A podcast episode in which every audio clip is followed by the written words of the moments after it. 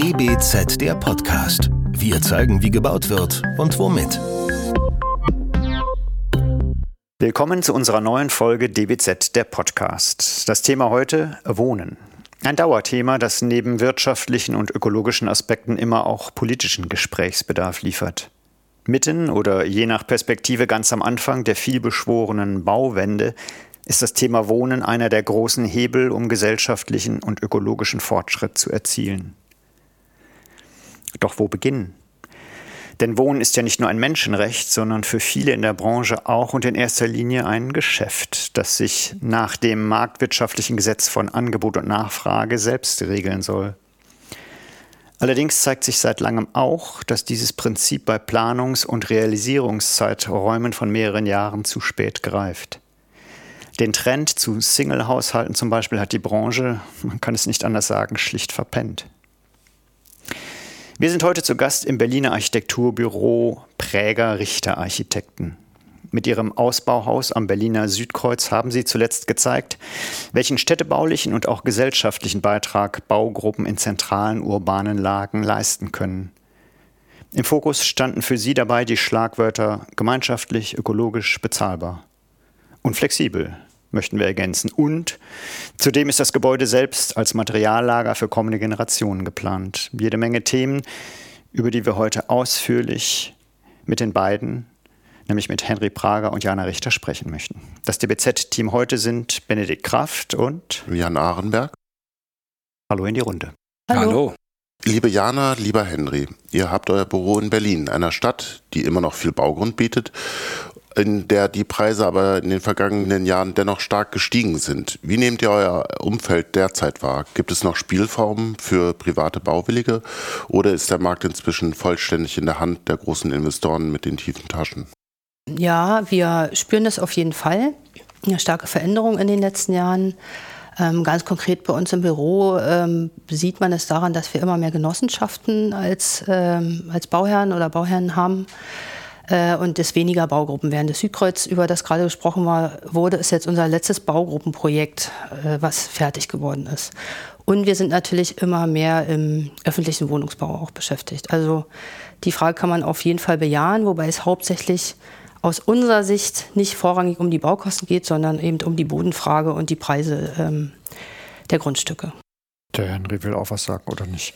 Ja, und das ist halt auch, man muss es bei den, bei den Bodenfragen sozusagen, weil hier ganz konkret eben die Investoren angesprochen sind, die beziehen sich hauptsächlich auf das private Land in Berlin. Und das öffentliche Land ist eines der stark umstrittenen äh, Bodenfragen, weil da natürlich ganz unterschiedliche ähm, Gruppen daran ziehen. Das ist einmal die öffentliche Wohnungsbaugesellschaft, aber auch die Themen der Infrastruktur, der Stadtentwicklung, die Berlin machen will, die Bauleitplanung, die sich darum kümmert, was passiert mit diesen Flächen. Und es gibt eben auch noch Genossenschaften und ähm, also traditionelle Genossenschaften, neue Genossenschaften, andere Initiativen, die alle Anspruch an diese Flächen haben, weil die Privaten nicht mehr zu bezahlen sind. Und diese Diskrepanz sozusagen oder dieser Pool ist ein unglaublich interessanter und wird in den nächsten Jahren auch darüber entscheiden, wie die äh, Wohnungsfrage oder auch die Stadtentwicklungsfrage, die wir da sehr verkoppelt sehen, äh, eben auch in Berlin aussehen wird. Jana. Ja, vielleicht kann man auch noch ergänzen, es ist in den Jahren jetzt in Berlin in letzter Zeit nicht so viel passiert.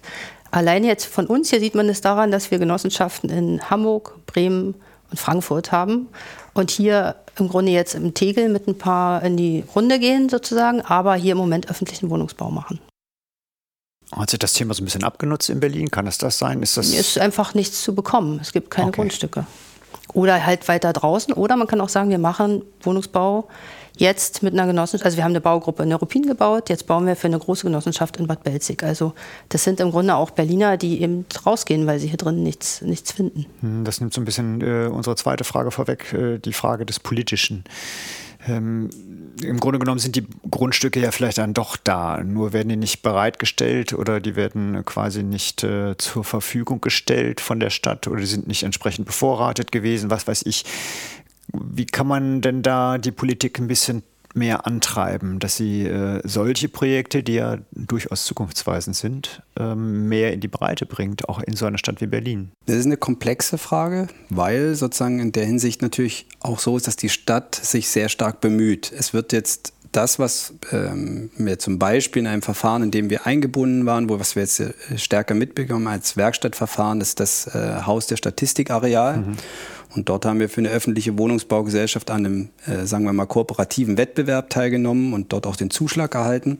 Und da merkt man schon mal, da wird der öffentliche Wohnungsbaugesellschaft wird eben in diesen Prozess stark hineingezogen. Sie müssen mehr leisten in Zukunft und wird auch ihnen abverlangt und sie sitzen an diesen Tischen überhaupt schon mal mit dran. Sozusagen, das war vor ein, zehn Jahren noch nicht denkbar und es trifft andere Verfahren auch. Das heißt also, es sind alle bemüht, sage ich jetzt mal, um diese, wir reden nur von den öffentlichen Flächen, da auch sozusagen neue Ergebnisse zu produzieren und es wird sehr viel Geld ausgegeben über Modellverhaben und so weiter. Was uns so, ähm, ähm, ist halt, es ist immer ein bisschen eine Top-Down-Strategie sozusagen, die dahinter liegt. Jetzt nicht an dem Haus der Statistik, da ist in dem Werkstattverfahren alle mit eingebunden, aber es wäre natürlich besser, es gibt unglaublich viele Initiativen in Berlin, unglaublich viele unterschiedliche Player, die sozusagen auf dem, die gerne Projekte machen wollen, die äh, Wohnprojekte machen wollen, die aber aus unserer Sicht Hausprojekte, also die mehr sind als das Wohnen selbst in sich und da gibt es auch unterschiedliche Vereine und Organisationen. Wenn die alle auf einem Markt sozusagen gute Ideen anbieten könnten auf die Grundstücke, dann würde es eine größere Vielfalt geben und auch eine größere Vielfalt an Projekten mit unterschiedlichen sozialen, kulturellen oder auch gewerblichen Komponenten. Und das würde dann aus unserer Sicht aktivere Stadtbausteine eben erzeugen, die der Stadt besser tun als reine singuläre Lösungen, sozusagen wie hier machen wir jetzt gefördertes Wohnen, da machen wir jetzt sozusagen Single-Haushalte, dort machen wir jenes und so. Das ist zwar auch in seiner Vielfalt gut, aber die Projekte würden stärkeres Leben geben, weil sie Selbstnutzerprojekte sind, weil die Leute in den Projekten sozusagen auch diese über längere Zeiträume treiben. Und das und leben. Das macht sozusagen eben eine lebendige Stadtviertel am Ende aus. Und sind mhm. das eben, aber das so. Wir haben gerade von, entschuldige, vor, kurz vor dem Podcast schon drüber gesprochen, dass da diese Abgrenzung besteht zwischen den einzelnen Akteuren, die dann äh, jeweils ihren äh, ihr eigenes Spielfeld zugewiesen bekommen, in dem sie sich bewerben dürfen. Ähm, meine Frage ist, wenn man diese Zäune zwischen den Akteuren aufhebt und sie sozusagen einfach im freien Spiel der Kräfte um die gleiche, um die, das gleiche Projekt pitchen lassen, haben dann nicht wieder diejenigen mit der mit der größeren Geldbörse den Vorzug, weil sie einfach mehr Ressourcen in die Entwicklung solcher Pläne stecken können? Also das liegt ja am Ausschreiber. Und wenn es die Stadt ist und die vergibt es zum Beispiel in Erbpacht, dann liegt es ja daran, was in der Ausschreibung steht, wie die einzelnen Faktoren, die ein Projekt anbietet, bewertet werden. Also jetzt zum Beispiel am Südkreuz wissen wir, dass es nicht so war, dass die Gruppen mit dem höchsten Kaufpreisangebot den Zuschlag bekommen haben sondern es wurde eben auch gewertet. Und man konnte sich dann auch noch mal im Verfahren, gab es ja eine zweite Runde, hat alles sehr lange gedauert. Trotzdem gab es eine Punktebewertung, wenn man eben zum Beispiel einen Keller dann doch geschaffen hat, weil man den vorher vielleicht gespart hatte, gab es eben für Architektur mehr eine bessere Bewertung. Und dadurch konnte man sozusagen an den Punkten hochkommen, obwohl man vielleicht im Preis ein bisschen runtergegangen war. Also das ist schon so, dass das der, die öffentliche Hand in der Hand hat. Aber nicht äh, konsequent sozusagen verfolgt, oder? Nein. Das Angebot ist leider zu minimal. Sozusagen, es gibt also Grundstücke, die sind jetzt schon seit ein, zwei Jahren sozusagen drin oder sind Konzeptverfahren auf Pause gedrückt und so. Also ich will nicht sagen, es gibt da keine Probleme drin, aber es müsste in solch einer Stadt wie Berlin und mit den Möglichkeiten, die wir haben, brauchten wir sozusagen 500 solcher Grundstücke in wirtschaftlichen Dimensionen. Das heißt also für 40 Einheiten, 100 Einheiten, solche Dimensionen und das könnten die Initiativen ausfüllen. Da bin ich mir ganz sicher. Das ist überhaupt gar kein Problem. Und das müsste auf einen Markt kommen und dann müssten die einzelnen Gehege eben aufgelöst werden. Eine öffentliche Wohnungsbaugesellschaft könnte sich ebenso dazu bewerben wie auch sozusagen eine Initiative oder eine traditionelle Genossenschaft. Und das würde den Markt. Es würde so viel aufbrechen bei den öffentlichen und auch bei den Investoren. Ja. So. Auch ein privater Investor könnte sich committen dazu und das eben sagen, er macht einen sozialen Wohnungsbau dort und das lässt ihm der Bindefrist. Das würde sozusagen das etwas öffnen. Und mhm. da äh, das Geschäft ganz auszuschließen, wie es auch eingangs erwähnt wird, ist, glaube ich, schwierig, weil wir in dem marktwirtschaftlichen Kontext uns bewegen. So. Das heißt also, da muss man irgendwie einen guten Grad finden und er ist machbar, denke ich. Mhm. Das wäre das Stichwort der Gehege gewesen. Ne? Äh, mhm. Das, was wir genau, vor dem Podcast sozusagen kurz besprochen haben, dass alle zu sehr sozusagen in ihren Terrains, in ihren Gehegen arbeiten, denken, da aktiv sind. Und zugewiesen es gibt keinen bekommen, ja. Überschnitt, ja, genau. der da wesentlich mhm. wäre.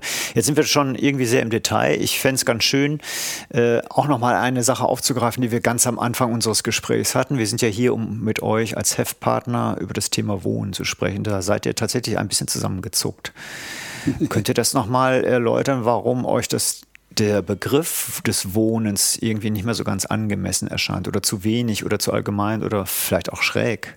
Ja, Wohnen ähm, ist eben es wird eben oft wahrgenommen als ein Gegensatz zu Kultur, zu Sozialem, zu Gewerblichem, zur Arbeit. Und als ein, diese Gegenform ist, äh, ist es eben, un, wollen wir das nicht so gerne betrachten, weil in den Hausprojekten fängt sich das eben an zu vermischen. Themen, wie wir es jetzt in anderen Projekten bei Karl haben, ist Soziales mit dabei. Leute arbeiten im Projekt. Äh, es gibt Räume wie die Kiezkantine, das heißt, sie betreiben auch sozusagen stadt- oder gemeinwohlorientierte Sachen im Erdgeschoss. Das sind Themen, wo das Hausprojekt sozusagen eine eigene Fahrt aufnimmt und eben aus ein, ein Ding ist im Werden und nicht so von oben heruntergestülpt und sagt, das ist das Wohnen, das ist das Arbeiten, da findet das statt.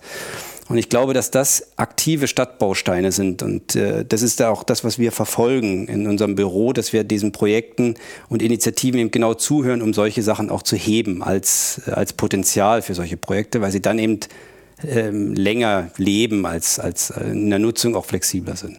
Ich würde es vielleicht noch mal ergänzen. Also das, äh, was Henry erwähnt hat, ist sozusagen das Projekt Karl, solidarisch bauen und wohnen in Bremen. Und das ist eine Genossenschaft und die haben äh, sich wirklich mit wenig Budget wahnsinnig viel vorgenommen und haben im Grunde ein komplett offenes Erdgeschoss, haben Plusräume dazwischen, die als Coworking benutzt werden können, haben oben noch mal ein großes, großes äh, einen großen Gemeinschaftsraum mit einer doppelten Dachterrasse und im EG gibt es eben auch eine Kiezkantine und eine Kita und eine Werkstatt und so. Und man hat eben das Gefühl, da geht, da kann man auch einen Arbeitsplatz haben oder man kann mit dem Kiez also interagieren. Da wird so viel passieren, weil das einfach so viel Optionen und so viel Raum gibt, die noch nicht fertig gefüllt sind, so wie wenn man jetzt einen Siedlungsbau schafft oder oft so einen öffentlichen Wohnungsbau, Baustein, der eben entsteht und 100 Prozent Wohnen ist und eben auch überhaupt keine flexiblen Räume hat. Mhm, also aber dieses, die Angebote von diesen sogenannten informellen Flächen, die sind in der Vergangenheit aber immer gescheitert in gewisser Weise. Ne? Also weil die niemand angenommen hat. Die, das waren dann Flächen, da wurden dann oft nur Dinge abgestellt. Also ich kenne das aus Österreich so, viele Wohnprojekte, die mit solchen Zuschalträumen, die über dem Flur hinweg liegen, dann als Möglichkeit der Erweiterung gesehen wurden. Das ist jetzt 15 Jahre her vielleicht. Da sagen die Architekten heute, das hat nicht funktioniert. Woran kann sowas liegen oder was, was was, was lernt man dann auch äh, da mit, mit diesem Angebot, Dinge äh, nicht festzuschreiben? Also ich gehe in ein Wohnzimmer, da weiß ich, ich sitze in einem Wohnzimmer, alles gut, dann fühle ich mich Wohnzimmer.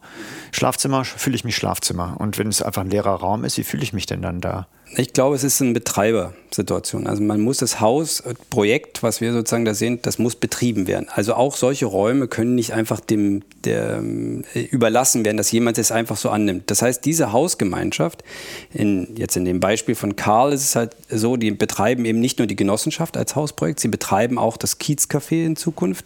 Sie werden auch die Umweltwerkstatt also betreiben und sie geben einem konkreten Betreiber diese, diese Kita, die dann auch noch sozusagen, dieses ganze Inklusionsthema ist riesig da in dem Projekt. Das ist, das ist schon konkret gemacht und in Trägerschaften übergeben. Und die lösen sozusagen dann diese, diese Verwaltung. Wenn es sozusagen jeder kann was nehmen und geben, ist die Grenze nicht klar. Und das wird in solchen Hausprojekten dann irgendwann problematisch. Ich glaube, dass das eben sich Mühe zu geben, dass für Leute, die das nicht alleine können, das andere sozusagen aber das mitbringen, das sind ja die Mehrwerte, die die Gemeinschaften hervorbringen. Das ist das, was sozusagen im normalen Wohnen, wo jeder Tür an Tür nur wohnt, eben nicht stattfindet. Und das sind die, die Sachen, wie kann man da in eine Kooperation, preiswert, leistbar und all diese Themen sozusagen dort hineinkommen, auch in der Verwaltung, in Dingen sozusagen, die man selbst leisten kann. Und das ist halt ein großes Thema, finde ich. Da. Also es braucht Moderation, es braucht auch eine gewisse Kuratur irgendwie für diese, für diese Art des Bauens. Jetzt ist die Frage angesichts der, der einfach fehl, des fehlenden Wohnraums und der äh, ständig steigenden Mieten, des großen Bedarfs auch an ganz anderen Wohnraum, nämlich auch für eine andere Gesellschaftsstruktur, die immer weiterhin Richtung Single-Wohnen geht. Ähm, wo kann man sich da positionieren? Ist es nicht ein bisschen schwierig, äh, in jedem Projekt neu auszuhandeln, welche Mischung hergestellt werden muss? Braucht man nicht das Serielle? Braucht man nicht einfach äh, etwas, was schnell umsetzbar ist, was Tempo reinbringt, äh, sowohl für das Klima als auch für gesellschaftliche Trends? Also ich meine, wir, wir bedienen ja sozusagen nur eine ganz kleine Sparte. Ne? Also deswegen ist dieses, natürlich gibt es das Serielle und das Modulare und das ist mehr im öffentlichen Sektor verortet, weil die Projekte größer sind. Wir haben jetzt sozusagen in, ähm, hier im Friedrichshain drei Projekte mit modularen Grundrissen. Das Problem ist, dass dies natürlich für die Gesellschaften teuer ist, kleine Grundstücke zu ähm, bebauen. Und deswegen machen sie, versuchen sie sozusagen modulare Grundrisse, die dann eben auch eine serielle Bauweise mit einzelnen Bauteilen ermöglichen. Fertigbad, Stichwort Fertigfassade oder so. Und das wird eben eher auf diesem Level äh, umgesetzt. Und ja, aber sozusagen, es ist ja erstmal grundsätzlich gegen diese Vielfalt nicht zu sagen. Es gibt halt auch äh, Mikrowohnen oder eben Single-Haushalt wohnen. Ich glaube, dass das so eine Stadt locker ab kann, sozusagen, dass es einfach unterschiedliche Themen dort auch gibt und dass die auch nebeneinander stehen. Der Vorteil an diesen gemeinschaftlichen oder wie man sprechen würde von einem Gemeinschaffen sozusagen, das ist die Grundlage von Stadtmachen, ne? dass man sozusagen sich mit anderen einlässt auf Dinge, auf Zusammenarbeit, auf Kooperation und dadurch einen Mehrwert erzielt. Und ich glaube, das ist das, ist das was dieses, diese Anstrengung, äh, die benannt wird, die kann man nicht einfach erledigen. Man kann nicht einfach Wohnraum schaffen, weil das sind die Probleme von morgen sozusagen. Das heißt, es braucht die Anstrengung für uns, mit Menschen, die wir nicht alle gleich mögen, aber sozusagen, dass wir uns auf einen Nenner auch wieder einigen und sagen, das ist das Projekt, hier wird es das geben, ich möchte das aushandeln, machen, ist anstrengender, ist aber zukunftsträchtiger, weil das eben aktive Mitglieder vor Ort in dem Kiez mit dieser Gemeinschaft sozusagen und sich auch einbringen. Und da kommt auch das Thema Sicherheit rein. Also diesen Wohnraum in der Gemeinschaft, da fühle ich mich sicher. Den werde ich nicht gleich morgen wieder verlieren. Da gehe ich nicht die Miete weg und was auch immer. Das sozusagen spielt eine große Rolle, um auch aktiv an der Gesellschaft teilzuhaben und zu sagen, da bin ich safe, das, das passt für mich und jetzt kann ich meinen Beitrag auch hier leisten im Kiez, im Quartier, im etc. So. Spricht, spricht dann aber nur eine ganz spezielle Sorte, sage ich mal, Mensch an, oder? Das, ja, das spricht die an, die, die nicht nur eine Wohnung wollen, ja. die sondern die eine Gemeinschaft eine suchen. Das ist so, ja. Und das ist auch vielleicht, was ich noch ergänzen wollte, dieses, dieses Gegeneinanderstellen von Familienwohnungen Single-Wohnungen und jetzt brauchen wir noch die und so. Das ist eigentlich das ja, was für irgendwie im Massenwohnungsbau, sage ich jetzt mal, passiert ist und wo es jetzt eben teilweise Stadtgebiete gibt, wo wir vorhin ja auch drüber gesprochen haben, wo es einfach zu 99 Prozent nur zwei- und drei Personenhaushalte nicht barrierefrei gibt und die dann eben die, genau diese Integration nicht mehr schaffen. Ist vielleicht auch eine Kulturtechnik, die wiedererlernt werden muss, diese Gesellschaft zu suchen, mhm. gerade da, wo die Vereinzelung stattfindet. Na ja, gut, aber ich, äh, wenn ich Vereinzelung will, äh, wenn ich die will, dann darf ich die auch machen. Also ich glaube, da, da würde ich jetzt im ja, auch ja. recht geben. Also jeder darf ja leben, wie er will. Es, bestimmte Dinge werden sicherlich auch entsprechend gefördert oder auch nicht gefördert. Und ich glaube, dass äh, die Gemeinschaft wird halt gerade nicht gefördert. Also das versucht genug, man über sozusagen. Ist, okay, also es wird eben über diese kleinen genau. Projekte gemacht. Richtig. Ähm, jetzt bleiben wir aber doch mal beim Wohnen. Ähm, wie seht ihr euch denn sozusagen in dem Gesamtwohnungsmarkt? Seid ihr jemand, also in dem Planer, auf der Planerseite, seid ihr jemand, die äh, versuchen, äh, Akzente zu setzen, in der Hoffnung, das wird von den Kollegen, von der Kollegenschaft dann auch aufgenommen? Oder sagt ihr einfach, nö, wir machen einfach unser gutes Ding? Wenn sich das irgendwie dann ähm, mal durchsetzt, ist okay, aber wir sind einfach zufrieden mit dem, was wir entwickeln. Und jetzt lange, lange Rede, kurzer Sinn. Vielleicht habt ihr noch zwei oder drei Sätze zu eurer Entwicklung auch. Also ihr seid wahrscheinlich heute, ihr habt es gerade gesagt, ihr seid erwachsener geworden. es ist vorhin gefallen im Gespräch, ja. Ähm, ähm, willst du oder soll ich? Ich den ersten Teil der Frage schon wieder vergessen. ja, war, war schon wieder zu lange. Was war denn der nochmal? Na, die Frage sozusagen danach, ob wir ähm, in diesen so, Projekten Akzente setzen. Ja. Wir, natürlich würden wir gerne wollen, dass andere Kollegen über uns sagen, wir setzen Akzente sozusagen, aber selber kann man das jetzt nicht sagen. Wir versuchen natürlich auch zu kämpfen und wir kennen, wir sind jetzt mit vielen Büros sozusagen auch befreundet, die ähnlich kämpfen auf den Themen, die wir auch haben. Und man muss es schon so sagen, das ist ein kleiner, ein kleiner Teil, aber wir versuchen unsere äh, da sagen wir mal, unsere AuftraggeberInnen, die zu uns kommen, sozusagen sagen natürlich auch, sie wollen einen bestimmten Mehrwert haben. Das ist natürlich sozusagen Logik auch der Projekte, sozusagen, in dem es eben einhergeht. Und dann passiert tatsächlich etwas, das weil das Gemeinschaft klingt so, ich muss jetzt sozusagen mit allen hippie-mäßig im Kreis um die Wiese springen sozusagen. Und das ist nicht der Fall sozusagen. Man muss es auch ein bisschen differenziert betrachten. Projekte sind ganz unterschiedlich pragmatisch. Die Beteiligungsmodelle sind ganz unterschiedlich und wir haben ganz unterschiedliche Situationen auch schon erlebt. Von extrem pragmatisch bis soziokratisch bis Themen, wo sozusagen unterschiedliche Mehrheiten zu unterschiedlichen Themen sozusagen differenziert werden. Und auch was der planerische Beitrag ist oder die Bauwoche sozusagen, wie die Mitglieder sich engagieren. Das ist ein ganz unterschiedliches Feld und ich glaube, dass wenn man sozusagen dort mehr Transparenz sozusagen auch raustragen würde, dann würde es sozusagen auch viel mehr Menschen anziehen, weil sie dadurch sozusagen eben eine robustere Situation sich selber schaffen in, in einer Stadt und in einem, einem, Wohnprojekt oder einem Hausprojekt. Das ist sozusagen die Idee, die wir verfolgen und die wir auch sozusagen sehr wir versuchen bewerben. schon aus, aus jedem Projekt äh, genau. irgendwie einen Fortschritt zu erzielen, auch für uns, weil es uns sonst langweilig ist. Also irgendwie was weiterzuentwickeln, auch wenn es, also jetzt zum Beispiel die Massivholzhäuser Neuruppin sind auf dem Level des öffentlichen Wohnungsbaus von Kosten her. Und das war ein Investor und eine Baugruppe.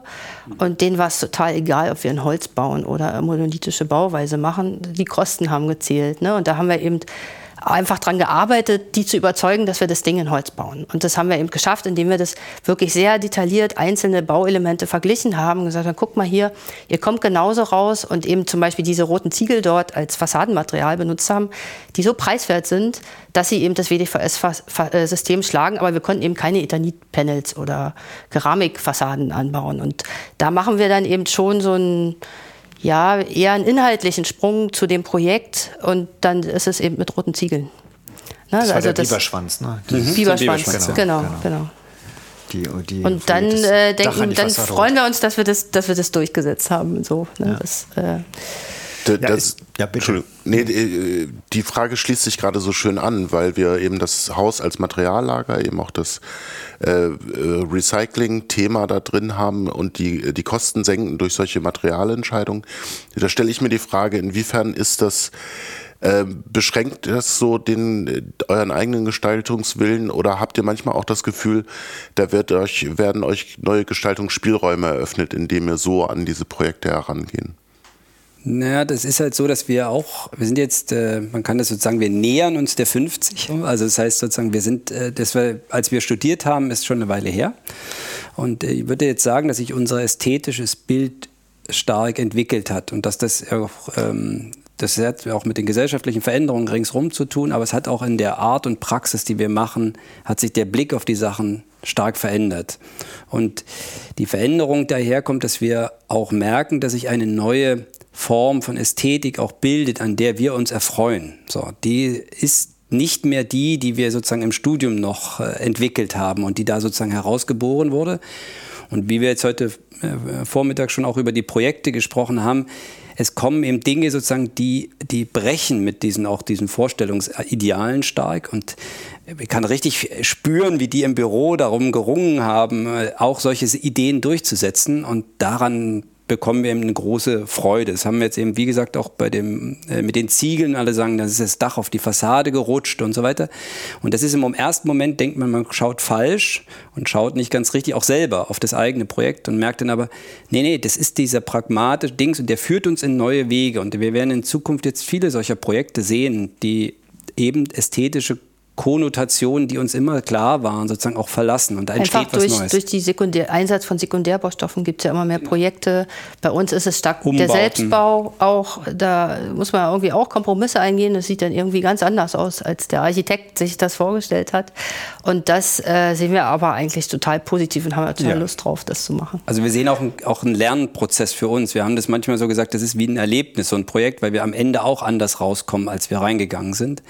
Das klingt jetzt sozusagen ein bisschen Platü, Plat, platüdenhaft, aber es ist tatsächlich so, dass wir auch merken, dass wir bestimmte Themen, wir haben das damals beim Ausbau aus Neukölln noch gemacht, da haben wir 25 Grundrissvarianten auf demselben Typus sozusagen dem Bauherrn vorgelegt.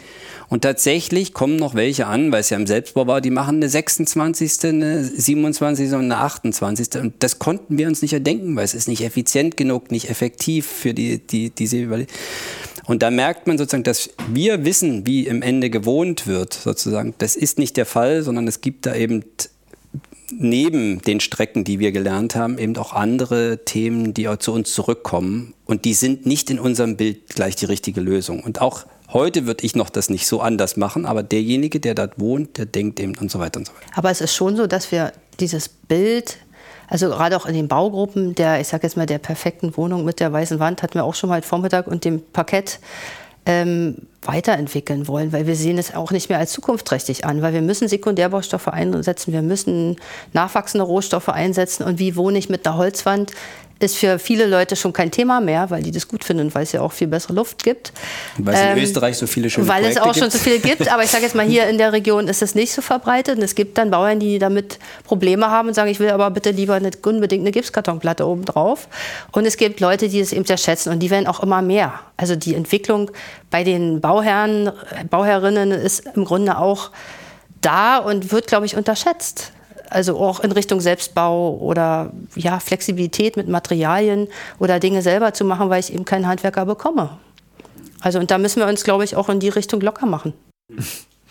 Locker machen. Ähm, locker machen hat ja auch was mit Materialfügung zu tun. Ähm, das ist gerade auch ein ganz großes Thema.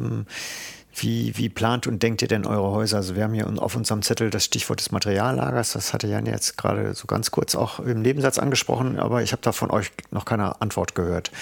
Macht ihr äh, eure Projekte nach BIM und werden alle Bauteile aufgelistet und die sind dann auch so verstanden als Materiallager? Oder sagt ihr, ah, okay, wir machen das jetzt erstmal und mal gucken, wo der Trend hinführt, die Diskussion hinführt? Das ist noch nicht zu Ende gedacht. Und mhm. Naja, das, es ist natürlich noch nicht zu Ende gedacht. So. Da sozusagen geht es aber noch weiter. Trotzdem, das Thema der BIM sozusagen ist jetzt mittlerweile im öffentlichen Wohnungsbau sowieso Standard und wir machen das in unseren Projekten. Das ist auch softwarebedingt, gehen die Dinge schon eine Hand sozusagen. Also man kann das alles nutzen und das ist natürlich dieser Mehrwert, der dadurch entsteht, der muss natürlich wo ist die Grenze davon? Ne? Das kann man sozusagen bis in jedes Detail tragen, jede Dokumentation hinterlegen etc. Und das machen wir für die wesentlichen Themen im Moment. Und das könnte man sicherlich ausbauen, aber das ist natürlich dann auch eine Arbeitsfrage, Geldfrage. Was kann der Auftraggeber sich sozusagen auch leisten? Was kann der Auftraggeber überhaupt schon handeln? Das die meisten Auftraggeber, ob öffentlich oder privat, die wissen doch gar nicht, was sie damit machen sollen. Mhm. Und ja? jedes BIM-Modell braucht auch eine, ein Ziel. Also was soll dokumentiert werden? Dann würde man jetzt fragen, na, wie viel Holz ist so im Gebäude? Das müsste ich aber auch alles eingeben. Oder das heißt also nicht nur die Produkte oder nicht nur den Nachweis in der Dokumentation, damit ich weiß, womit ich da zu tun habe, sondern ich müsste das und so weiter und so weiter. Das ist also ein komplexes Feld sozusagen, deswegen sage ich es noch nicht zu Ende gedacht, aber sozusagen wir benutzen das sehr aktiv und hinterlegen sozusagen auch die Dokumentation von den Firmen etc. So in diesem BIM-Modell. Ist das Im Grunde ist es so, dass eigentlich Bitte. ist ja die Idee, dass du die Holzplatte, die du angebaut hast, in dem BIM-Modell hast mit dem Produkt. Und wenn du das Ding irgendwann in 30 Jahren oder in 120 wieder rausholst, dann weißt du, was das für ein Holz ist, was da für eine Lasur drauf ist und was du damit machen kannst. Das wäre eigentlich die Idee. Aber leider sind die Menschen ja nicht so langfristig und deswegen macht das halt noch keiner. Ich will aber noch mal was zum Materiallager sagen das ist im Grunde, das hat auch mehrere ja, Aspekte oder so. Das eine ist jetzt so ein Massivholzbau wie in Neuruppin. Der ist irgendwie zu sehr, weiß ich nicht, wahrscheinlich 90 Prozent, haben wir nicht ausgerechnet, aus nachwachsenden Rohstoffen erstellt, mit der verbundstofffreien Fassade. Da kannst du sehr viel wieder rausnehmen. Da ist auch keine, kein klassischer Estrich mehr drin, sondern eine Schüttung und so weiter. Also wir versuchen sozusagen so weit, bis wie wir halt kommen mit unseren Möglichkeiten, nachwachsende Rohstoffe einzusetzen, die im Grunde ja CO2 binden oder ein Materiallager sind. Und dann gibt es aber auch die, die, die andere Denke, wir bauen ein Haus, das ist sehr langfristig am Südkreuz, es hat acht Geschosse, es steht da super urban, es ist laut, wir haben Lärmprobleme, wir haben Brandschutzprobleme. Da haben wir zum Beispiel gesagt, kurzfristige Bauteile, die eben im Sinne eines Gebäudes nicht lange halten, wie ein Innenausbau, muss sehr ökologisch sein, die Fassade muss sehr ökologisch sein und aus nachwachsenden Rohstoffen und verbundstofffrei. Das heißt, man kann Teile abbauen, man kann sie reparieren, mal wieder was Neues anschrauben. Das muss nicht irgendwie jetzt wie so eine WDVS-Fassade dann komplett runter. Ähm, das ist entsprechend des Lebenszyklus des Bauteils im Grunde eingesetzt, aber die Tragstruktur zum Beispiel im Südkreuz ist einfach klassisch noch aus Beton und Kalksandstein und löst aber eben sehr viele Probleme weg äh, und führt aber dazu auch zu einer gewissen, ich weiß jetzt nicht, ob ich das sagen darf, aber zu einer Reinheit im Grunde der, der Bauteile, sodass sie anfassbar sind und, und, benutzbar später wieder sind. Anstatt wenn ich jetzt eben einen richtigen Holzbau mache, habe ich so viele Brandschutzprobleme und so, dass ich ganz viel schon doch auch wieder nicht so verbundstofffrei herstellen kann. Wie jetzt eine Holzbeton-Verbunddecke oder so, die kriege ich ja nicht wieder auseinander. Also so, und da mit Aufwand. Ja, mit, auf, mit mehr Aufwand auseinander. So. Und das ist eigentlich schon so, dass wir versuchen, da jetzt sage ich mal, nicht nur den klassischen Materialkreislauf, sondern eben auch in der Hausdenke oder in der Nutzerdenke irgendwie zu, zu agieren. Wo wir jetzt über Materiallager, was ja äh, mehr oder weniger auch in aller Munde war, äh, kommen, da würde ich aber gerne noch ein anderes großes Stichwort bringen, das äh, Thema des Neubaus. Es gibt ja äh, von der Bundesregierung schon seit Jahren und jetzt aber wieder nochmal viel prononcierter die Forderung 400.000 oder auch das Versprechen, 400.000 neue Wohnungen zu bauen. Davon sollen 100.000 sozialer Wohnungsbau sein. Wie schätzt ihr so etwas ein? Also ähm, Kritiker sagen ja, erstens, Deutschland ist schon gebaut, also man kann im Bestand genau das herstellen. Also wir haben eigentlich schon viel zu viel Wohnfläche. Macht ihr das in euren Projekten beispielsweise auch, dass ihr kleinere Grundrisse anbietet, dass ihr sagt, ihr braucht keine 80 Quadratmeter pro Person, sondern es reichen auch 30, wenn die mit den zuschaltbaren Räumen. Und wie sieht das dann eben in den Diskussionen aus? Jana äh, zieht die Augenbrauen nach oben. Ist das einfach, über sowas zu sprechen? Also Flächenbedarf beim Wohnen? Oder ist es mm, schwierig? Es ist halt sehr schwierig, wenn die, die Parameter so klar sind. Wenn sozusagen jetzt ähm, eine klassische Situation von einer Wohnungsbaugesellschaft hat einen Wohnungsmix, der vorgegeben wird und in diesem Wohnungsmix werden halt sage ich, mindestens 50 Prozent geförderte Wohnung. Da sind die Daten klar. Dann will aber auch die Wohnungsbaugesellschaft, die Wohnung dann, vier Zimmerwohnung, muss 82 Quadratmeter plus Balkonfläche, also Freisitz sein. Und das ist sehr eng gefasst. So. Jetzt gibt es sozusagen durch die Clustergrundrisse und so weiter Aufweichungen in diesem System und da müssen sich die Förderbedingungen ein bisschen flexibler halten. Sozusagen. Das wäre so ein Wunsch, was man da hätte, ähm, um solche Sachen zu machen. Was wir jetzt in privaten Projekten haben, wir haben jetzt eben gerade für Leute, die in Berlin sich das auch nicht leisten können und auch diese Bodenfrage eben ausweichen, sind nach Brandenburg gegangen und haben wir ein größeres Projekt im Neubau, wo sich Leute eben sagen, wir, wir wollen unbedingt alleinstehende Singles und so weiter auch in das Projekt integrieren, nicht nur Familien dort haben. Und da geht es eben von 40 Quadratmeter aufwärts bis 90 Quadratmeter. Und die sind deutlich kleiner mit viel Außenraum. Das ist sozusagen so eine erste Bewegung, wo wir merken, und auch das besser kommunizieren können, weil die Zinsen sich natürlich auch verändern und so weiter, dass man sagen kann, es fängt am ersten mit dem statistischen Wert an. Was kostet es pro Wohnfläche? Und da kann man sozusagen am besten auch in der Kommunikation ansetzen, zu sagen, lasst uns etwas kleiner das bauen und möglicherweise aus den aus wenigen Restflächen sozusagen eben etwas machen, was Mehrwert noch bietet neben über dem Wohnraum. So haben die dann eben ein Gemeinschaftshaus gemacht und dort Coworking oder ein Gästeapartment untergebracht. Und das in Summe. Jetzt muss man ein bisschen aufpassen, weil das klassische Familien, wenn ich eine Mann, Frau, drei Kinder habe, sozusagen ökonomischer kann ich kaum flächenmäßig in einer Wohnung sitzen pro Person. Das heißt also, wenn ich hier die Gemeinschaftsflächen addiere sozusagen und der wachsende Bedarf nach Alleinleben, nach Single-Haushalten, was wir vorhin gerade hatten, erzeugt natürlich grundsätzlich erstmal einen Mehrbedarf. Und dieser Mehrbedarf ist wachsend. Das wissen wir sozusagen in den Studien sozusagen. Und das bedeutet natürlich auch, dass diese neuen Formen von Lebensbedürfnissen, die ja da sind, die können wir nicht wegleugnen sozusagen, dass die grundsätzlich einen Flächenfraß an Wohnfläche machen. Und das glauben wir, können Gemeinschaftsprojekte besser regeln, flexibler handhaben. So, und das, äh, Vielleicht kann ich noch mal ergänzen, ja, wir bauen kleiner. Auch die Baugruppenwohnungen in, Europin, äh, in, in, Berlin sind in den Jahren immer kleiner geworden. Also in Europin waren sie schon kleiner. Die Kosten gestiegen sind? Also, weil die äh, Kosten gestiegen sind und weil der Raum immer enger wurde. Aber okay. hauptsächlich, weil für die Leute die Kosten gestiegen sind. Mhm. Das ist schon so. Bei den Genossenschaften wird es noch pragmatischer, aber die haben dafür dann die Gemeinschaftsräume. Und was wir zum Beispiel immer überlegen, also wir haben jetzt zum Beispiel so ein Projekt gemacht, das hieß un, oder heißt Umbaufrei teilbar, von der Idee her für eine Baugruppe, weil da hast du halt immer dieses Problem mit diesem Eigentum, leider. Ne, so. Und da äh, haben wir gesagt, okay, diese Familienwohnung, die will ich später teilen können. Und zwar nicht, indem ich umbauen muss, sondern indem ich einfach eine Wohnungstür inner, zwischen diesen Wohnungen mit zwei Bädern sozusagen zumache und dann zwei Eingänge habe mit zwei Balkonen zum Beispiel. Sonst kann ich das als Familienwohnung nutzen. Und so eine Konzepte, das ist natürlich im Grunde auch so Richtung Schaltzimmer, aber halt der, sage ich jetzt mal, der Konstitution der Gruppe. Ist es eben eine WG, ist es eine Genossenschaft, ist es öffentlicher Wohnungsbau und so weiter. Da gibt, muss es eben unterschiedliche Lösungen leider geben, weil die eben Bedingungen mit sich bringen. So. Und äh, daran arbeiten wir schon, ja.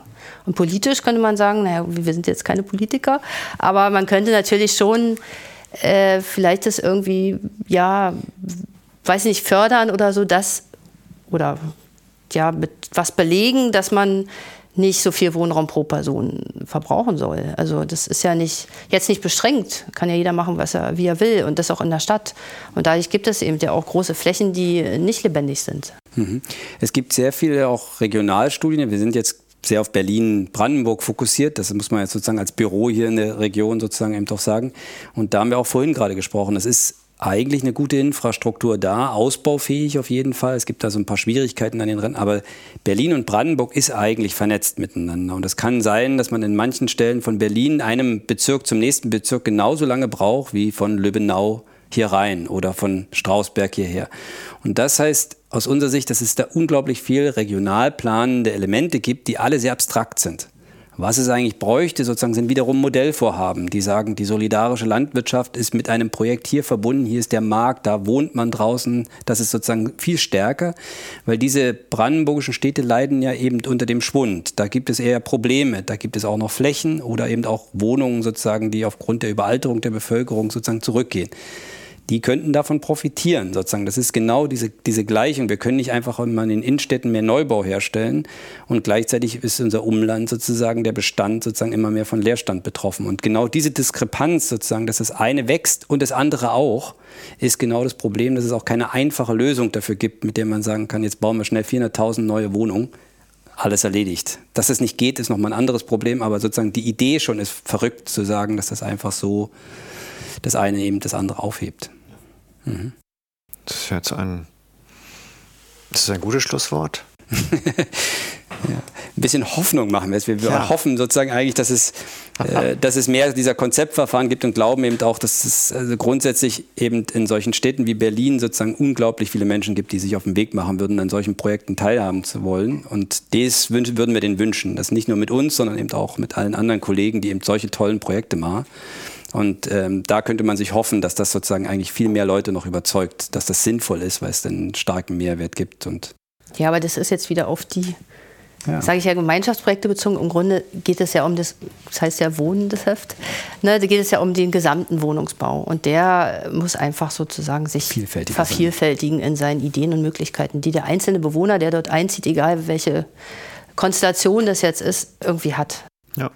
Und gerade fiel es ja auch, also ich mache jetzt auch Schluss, äh, es muss transparent sein. Ich glaube, das ist mhm. wichtig, also dass man mhm. das sozusagen das, was man ansieht, was man erkennt und was man für Erfahrungen gesammelt hat, dass das sozusagen auch wahrnehmbar nach draußen ist, dass es nicht eben in der kleinen Gruppe bleibt, die mhm. alle ganz zufrieden sind dann. Aber es bleibt eben in der kleinen Gruppe, die ja dann sehr mhm. überschaubar ist, dass man es nach außen trägt. Absolut. Beispielsweise durch eine Publikation oder einen Podcast. Mhm. Bleibt uns eigentlich nur an dieser Stelle uns für das Gespräch zu bedanken. Ja. Wir sind schon sehr gespannt, wie wir diese äh, Ideen gemeinsam in ein Wohnheft unter eurer Kuratur äh, zusammenfließen lassen können. Partnerschaft. In einer Partnerschaft, in einer Heftpartnerschaft. Mhm. Das war der DBZ Podcast. Wir sagen Tschüss. Ciao. Ja, tschüss. Vielen Dank äh, für das Gespräch. Ciao, genau. danke. Tschüss. Wir zeigen, wie gebaut wird und womit. Entwickelt wird der Podcast von der gesamten DBZ-Redaktion. Wenn ihr unsere Arbeit unterstützen möchtet, könnt ihr das am besten, indem ihr unser DBZ-Magazin abonniert und unserem Podcast fünf Sterne verleiht. Der DBZ-Podcast wird von unserem Tonmeister Lynn Meisenberg abgemischt. Mehr Informationen gibt es auf dbz.de.